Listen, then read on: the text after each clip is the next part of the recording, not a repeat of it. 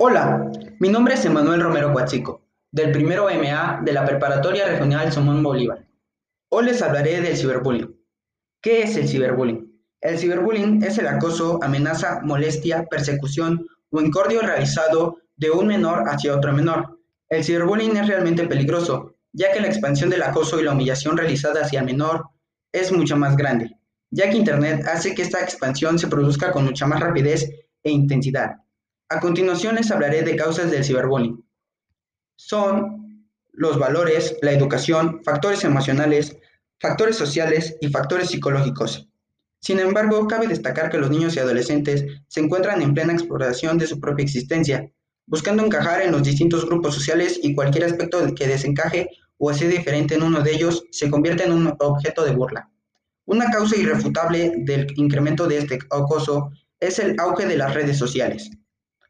Estas son las consecuencias del ciberbullying. Las consecuencias más representativas son las siguientes.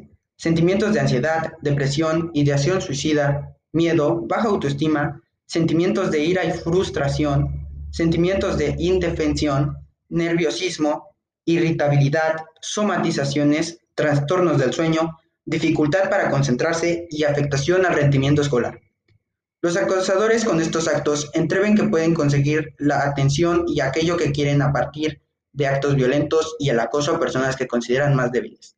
Yo considero que se tiene que tener una mejor prevención de parte de los padres, ya que con el ciberbullying lo peor que puede pasar es el suicidio y pues obviamente a, ningún padre le, le gustaría que su hijo se suicide, sería una gran carga para ellos y bueno, lo que yo diría para que se prevenga el ciberbullying es tener un mejor control de los celulares móviles de los niños y siempre estar pendientes de las personas que hablan.